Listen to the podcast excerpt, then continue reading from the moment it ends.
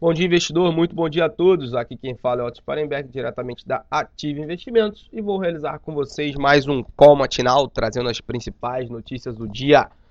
No Brasil, fechamos a sexta-feira da semana anterior com o índice Bovespa recuperando perdas e voltou a operar na região dos 76 mil pontos, enquanto a moeda americana recuou, mas segue forte na região de 4,10. Nesta semana teremos uma agenda agitada com o PIB do, do segundo TRI na sexta-feira e os dados fiscais de julho. Os investidores seguem atentos à corrida presidencial e os mercados tendem a ficar cada vez mais voláteis.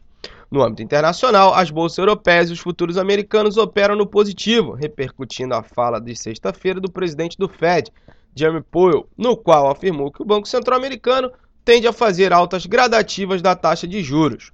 Por outro lado, as bolsas asiáticas fecharam em forte alta nesta segunda-feira devido à medida da China para conter uma recente tendência de desvalorização do yuan. No âmbito corporativo, nesta quinta-feira teremos o leilão de três distribuidoras da Eletrobras. Além disso, a Petrobras quer retomar operações na Replan e a TIM anunciou mudança na estrutura organizacional. Bom, pessoal, estas são as principais notícias do dia. Agora vamos para a agenda do dia. Hoje, às 8 horas da manhã, foi divulgada a sondagem de construção de agosto. Às 8h25 foi divulgado o boletim Focus. Às 10h30, o Banco Central divulga as contas correntes e investimento direto no país. Além disso, às 11h30, o Banco Central faz leilão de até 4.800 contratos de swap cambial. E às 15 horas teremos a balança comercial.